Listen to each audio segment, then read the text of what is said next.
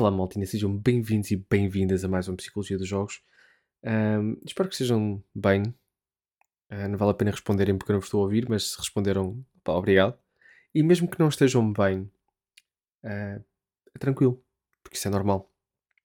E o primeiro passo é, é mesmo reconhecer que não estamos bem e ver o que é que podemos fazer em relação a isso. Ah, mas hoje temos uma Psicologia dos Jogos um bocado diferente. Temos uma Psicologia dos Jogos centrado na, na exploração. na exploração, porquê? Porque não temos um tema, não temos convidados, não temos nada, temos apenas eu a falar. E, e este é o podcast número 10 e eu reparei que ainda não me tinha sentado simplesmente a falar uh, e a tentar perceber um bocado as coisas. Até porque nos últimos dias eu, eu estive um bocado desligado das redes sociais, aproveitar férias, a relaxar um bocadinho. Mas antes de eu começar de férias, alguém me fez a pergunta de e o teu lado? Uh, e o porquê da psicologia dos jogos? Eu achei isso super interessante, porque acho que ainda não me tinha sentado a pensar no porquê da psicologia dos jogos. Isto começou como uma stream em que íamos falar de, de videojogos enquanto jogávamos, mas depois houve, houveram pessoas a dizer que pá, eu gostava mais de ouvir isto e eu não gostava da forma como eu me sentia durante as streams, da, da ansiedade de, de, vai haver alguém a ouvir, porque a verdade é que eu estou só a conversar e este podcast, ou melhor, esta stream funciona apenas se houver alguém para eu conversar. Se não houver ninguém, eu não estou simplesmente a jogar um jogo, estou a conversar.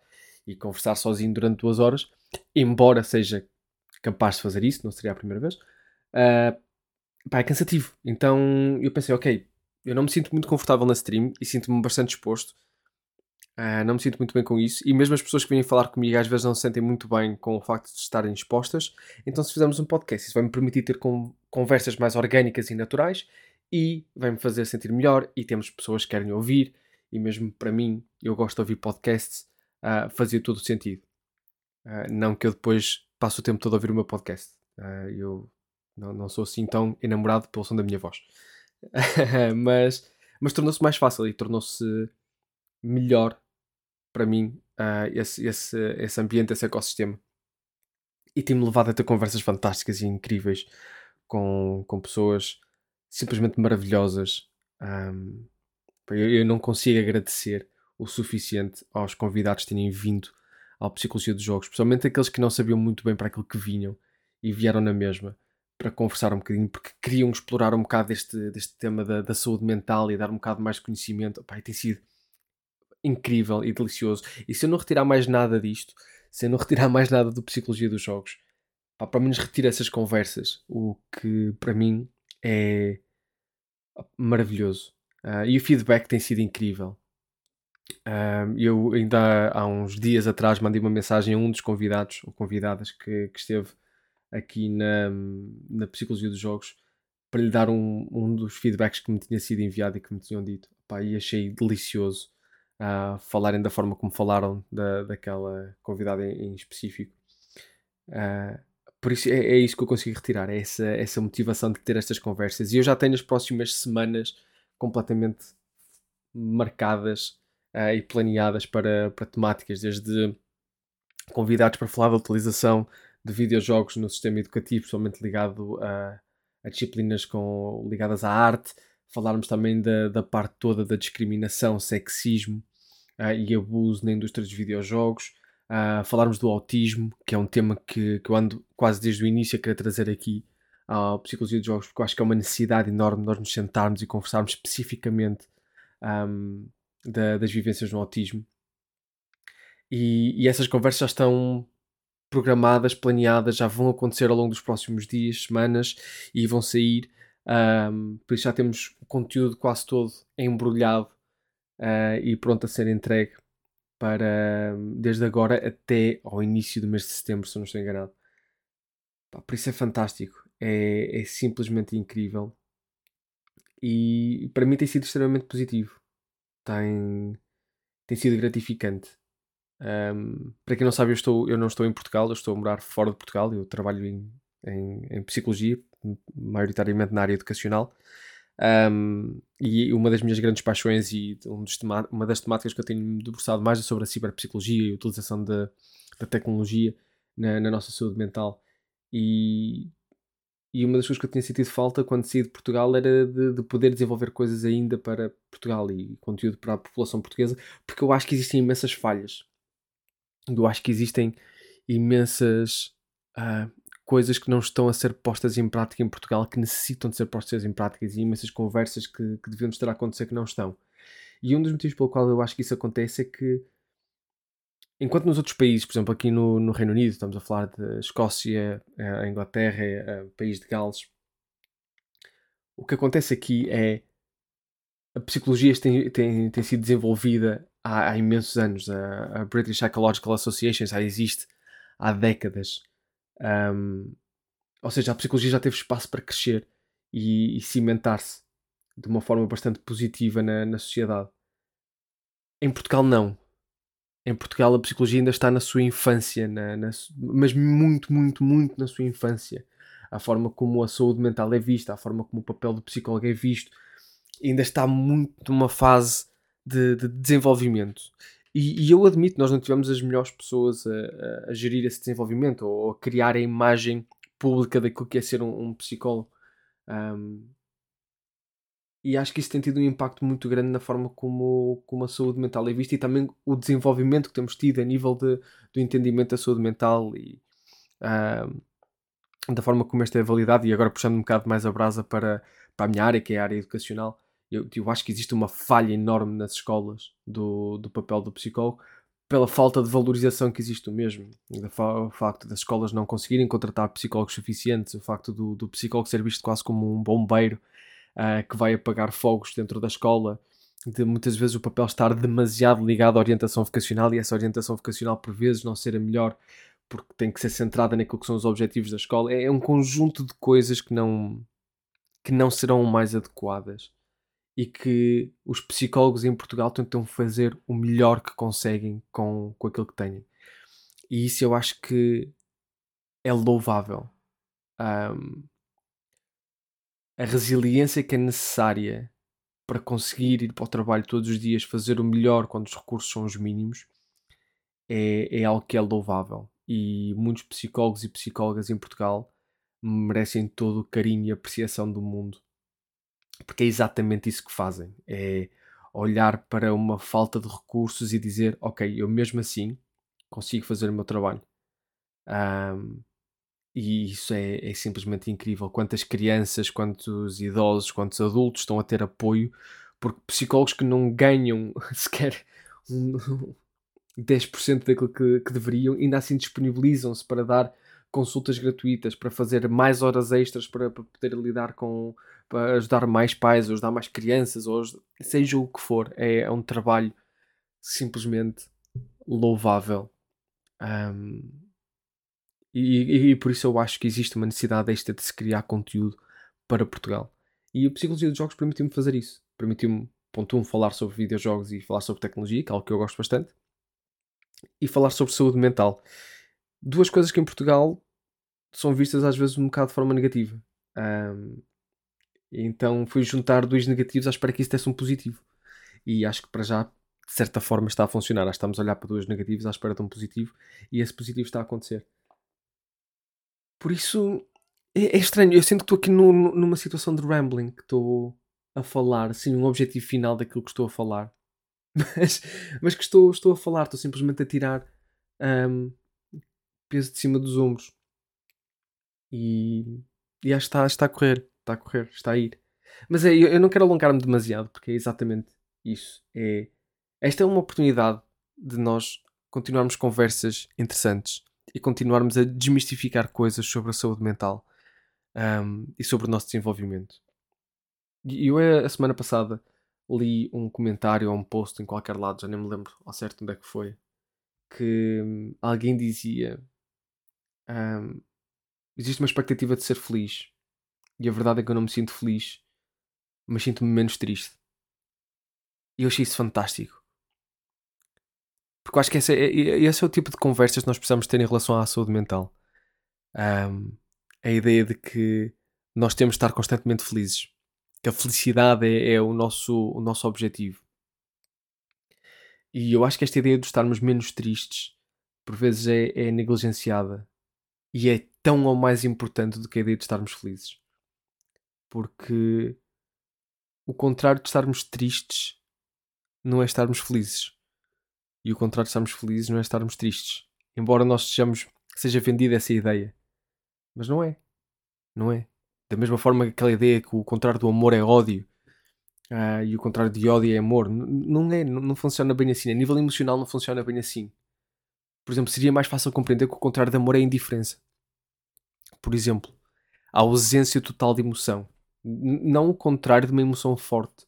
Porque se formos ver o amor e o ódio são duas emoções bastante fortes e implicam preocupação e, e um, interesse pela, pela outra metade. Uh, acho que a indiferença aí faria mais significado. E acho que, que, a mesma coisa acontece com a felicidade e a tristeza. Acho que quase que o oposto dos dois acaba por ser o vazio. E aí é que as coisas ficam um bocado mais complexas. E é, e é isso que é, são essas conversas que por vezes não acontecem, que é nós somos vendidos ideias sobre o que é que são emoções. Ou, é-nos vendida essa ideia do que é que são as emoções.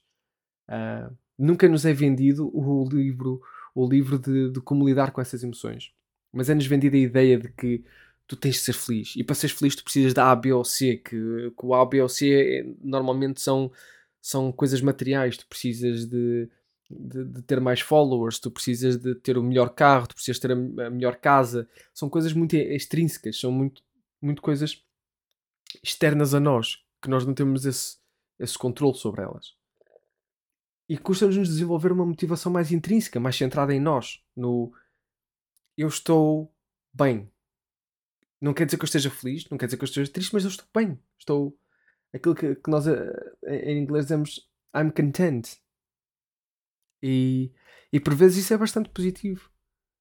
O estado de felicidade extrema e, e constante, imutável, não existe. E por vezes é isso que nós nos esquecemos. A, a felicidade é momentânea, assim como a tristeza é momentânea.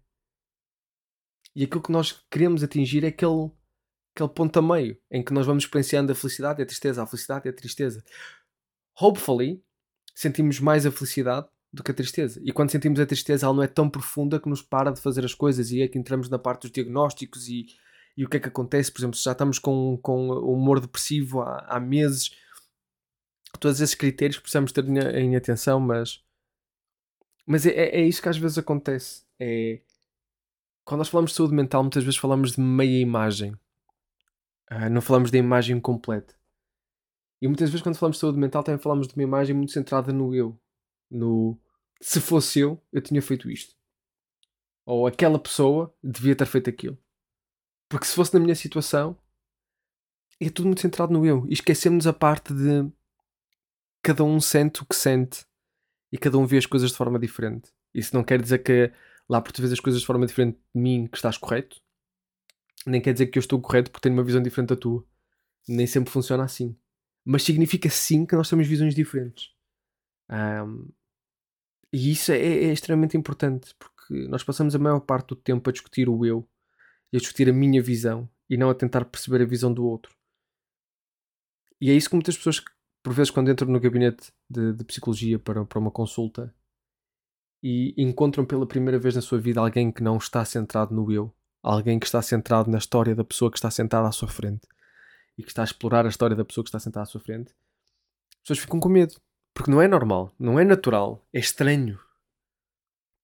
Um, por vezes há pacientes que não querem falar em psicologia porque têm medo de ser julgados. Porque a verdade é que até aquele ponto foi isso que aconteceu. Foi essa pessoa foi julgada por tudo aquilo que fez e por tudo o que aconteceu. Ah, por isso é nós vemos vítimas de violência doméstica que não querem falar, vemos vítimas de abuso sexual que não querem falar, porque existe um medo de serem julgados e julgadas. Porque é isso que é, que é, que é o espectável. E depois todas as emoções estão associadas a isso. Um, são vistas como negativas ainda existe muita ideia de, de, das emoções positivas e emoções negativas. Que é positivo sentirmos felizes, é, é positivo sentirmos às vezes eufóricos, é, é, é negativo sentirmos raiva, é negativo sentirmos tristes, mas não é. São, são emoções necessárias. A ideia de nos sentirmos tristes é necessário. A ansiedade é necessária. é preciso percebermos quando aquela é, é em demasia, sem dúvida nenhuma, e podemos precisar de ajuda, mas é necessária. E esse é um dos muitos estereótipos que nós vemos em relação à saúde mental. Com a ideia de que as pessoas com problemas a nível de saúde mental são pessoas que têm falhas e incompetências, como a ideia de que se tens problemas de saúde mental é porque houveram traumas na infância que vão um, ser a raiz de todo o problema, pode não ser. Um, mesmo, a mesma ideia, e agora falando mais a nível profissional, a ideia que todos os psicólogos ou psicólogas são pessoas completamente ajustadas sem problemas, não são. Nós somos humanos na mesma e também lidamos com as mesmas problemáticas. Um, isso é a mesma ideia de que acreditar que o médico nunca vai ficar doente porque é médico. N não funciona da mesma forma. No nós somos seres humanos e, e parte de nós sermos seres humanos passa por nós também conseguirmos perceber quais é são as nossas dificuldades como seres humanos, quer nós sejamos profissionais ou não. Uh, por exemplo, eu, eu, já tive problemas em lidar com, com, a minha ansiedade e de vez em quando tenho problemas em lidar com a minha ansiedade que se torna extremamente um, agressiva e não muito simpática para mim. Mas foi um processo de perceber quais são os mecanismos que me ajudam a lidar com aquilo, para fazer com que essa ansiedade não seja uma barreira e que não me impeça de fazer aquilo que eu quero fazer. Um, outro estereótipo que existe. Os psicólogos são todos extrovertidos e gostamos muito de socializar. Epá, eu tenho, eu tenho um, um cap daquilo que é o meu contacto social e consigo estar muito bem até eu atingir o meu limite de contacto social. A partir do momento que atinjo o meu limite de contacto social, fico extremamente cansado e só me apetece ir dormir.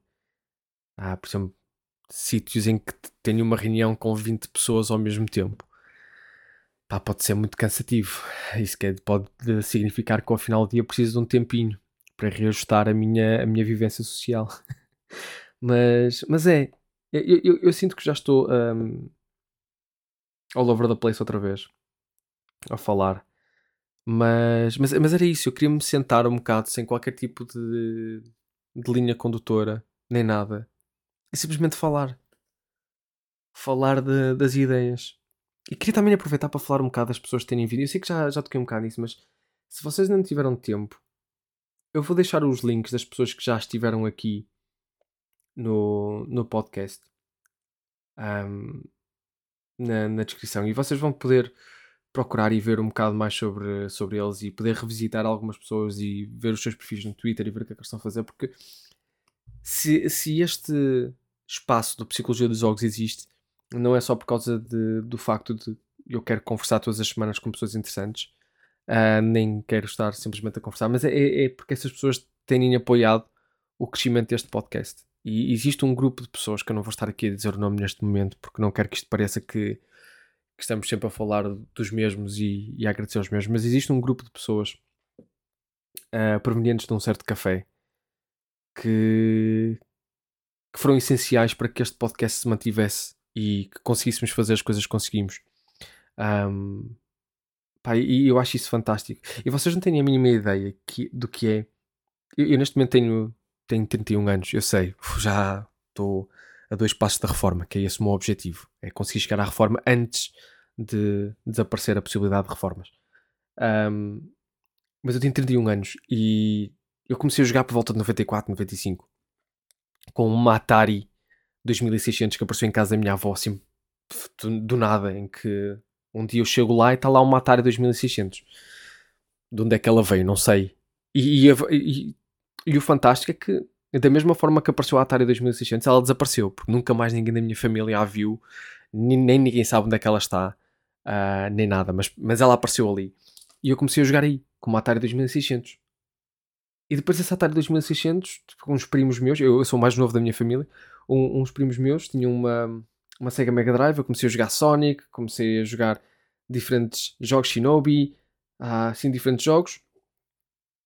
E depois os meus pais compraram uma Sega Saturn, um, em que eu passei imenso tempo a jogar Dragon Ball Legends. Demasiado tempo a jogar Dragon Ball Legends. Ou seja, de 94 até 2020, uh, 2019, os videojogos sempre foram uma paixão enorme para mim. Os videojogos fizeram sempre uma parte da minha vida e foram sempre algo que eu quis ter presente na minha vida. Eles, durante muito tempo, foram um mecanismo de coping, uh, para lidar com, com algumas situações mais difíceis. Um, foram uma forma de, de criar amigos de, quando estava na preparatória, em que hum, eu era assim um bocado mais tímido, mais tímido, um bocado mais calado, mas depois ao final do dia nós juntávamos a jogar SmackDown vs Raw em casa de um colega meu e nós passávamos tardes a jogar aquilo em que levávamos aquela caixinha que dava para ligar quatro comandos e fazíamos ladder matches que demoravam demasiado tempo. Pá, e, e, e, os videojogos começaram a ser a cola que colava várias partes da minha vida. Uh, e, e mesmo quando eu estava, quando eu me tornei psicólogo, e um dos meus primeiros trabalhos que, que eu tive foi numa escola preparatória, uh, no meio de bairros sociais, e a escola teve a excelente ideia de, de colocar Playstations, PlayStation 2 uh, na sala de convívio em frente ao meu escritório. E a quantidade de consultas que eu tive, ou que começaram, porque eu via alunos que durante o tempo de aula eram retirados da sala de aula, ou que estavam a ter problemas e ficavam chateados e iam para ali, e aquilo que eles encontravam para reconectar um bocadinho era iam jogar um bocado. Sentavam-se a jogar. E então lá vinha o psicólogo falar um bocadinho com eles e ainda joguei alguns joguitos com, com eles e depois aquilo passou de, da sala de convívio em frente ao gabinete para dentro do gabinete. E termos algumas conversas aí, desde mesmo aqueles alunos que, que eram considerados, agora é grandes aspas, os mais problemáticos, uh, que começámos numa conversa sobre Pro Evolution Soccer lá fora e juntar Pro Evolution Soccer ao número de, de vezes que eles eram expulsos das aulas e depois acabamos numa intervenção em grupo um, no, no escritório sobre uh, problemas sociais e pá, foi fantástico, incrível. Então os videojogos para mim faziam todo o sentido como, como estratégia. Um, e agora chegar aqui a 2019 e para quem não sabe, eu criei, desenvolvi e, e, e construí o, o, Portal Gamer Podcast durante muito tempo, uh, durante um ano uh, juntamente com, com a maltinha da, da Portal Gamer, ajudei a que a Portal Gamer fosse reconstruída e criasse algumas ligações. E comecei a entrar aos pouquinhos dentro daquela indústria que eu via de fora durante muito tempo e que, que era a minha paixão. E comecei a aproximar-me um bocadinho. E quando eu saí da Portal Gamer uh, e, e deixei o podcast, isso tudo, e comecei com, com a Psicologia de Jogos pouco tempo depois para centrar-me apenas na conversa sobre saúde mental e, e psicologia uh, e videojogos, pá, de repente tive um grupo de pessoas incrível e fantástica que me abriram a porta e disseram: pá, aquilo que estás a fazer é, é porreiro, conta connosco para te ajudar. E deram-me contactos e deram-me coisas diferentes. E a verdade é que, graças a, a essas pessoas, pá, nós estamos aqui e estamos a conversar. Se calhar uma conversa estupidamente secante e vocês já deixaram de ouvir há 15 minutos atrás. Ah, e eu neste momento aqui estou a falar sozinho.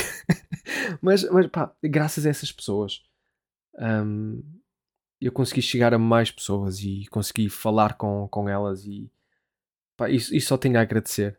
Um, aquela indústria que eu via de fora e que sempre foi a minha paixão, comecei a ver por dentro, pelo menos é naquilo que é a nossa bolhinha de Portugal, comecei a ver por dentro e, e admito que, que é composta por pessoas que são fantásticas.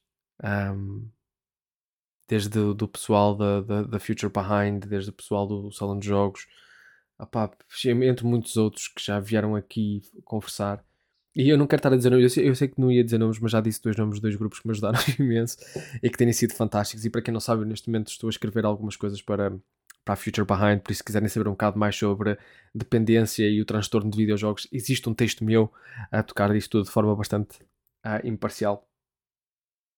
Uh, por isso podem passar por lá. Pá, mas tem, toda esta gente tem sido incrível. Existe mais um grupo de pessoas com quem eu quero falar. Um, e não vou dizer nomes agora mesmo. Uh, pá, mas obrigado. Isto, isto, é uma forma muito longa e estranha de alguém que não tem qualquer tipo de guião de dizer muito obrigado por estes 10 episódios. Eu sei que 10 episódios não é muito, eu devia estar a fazer isto tipo aos 100 ou aos 50. Mas a verdade é que eu, quando comecei com as streams, pá, nunca pensei que queríamos estar aqui e nunca pensei que isto fosse durar 10 episódios. Uh, mas a verdade é que já tenho 10 e mais 5 programados, por isso já faz 15. Por isso, se calhar aos 20 voltamos a agradecer, que é para agradecer às outras 10 pessoas que vieram entretanto. se forem 10, atenção. Um, ah, mas obrigado. Obrigado a todos os convidados e todas as convidadas que estiveram aqui a conversar connosco. obrigado por serem incríveis. Obrigado por quererem ter a conversa sobre saúde mental. E obrigado por quererem desmistificar um bocado este mundo da tecnologia e este mundo da saúde mental. Um, eu acho que já disse, mas obrigado por serem incríveis outra vez. E para a semana estamos de volta com mais um convidado ou uma convidada sobre mais um tema que eu acho interessante e que espero também seja interessante para vocês. Por isso, até lá, vemos para a semana, joguem muito e fiquem bem.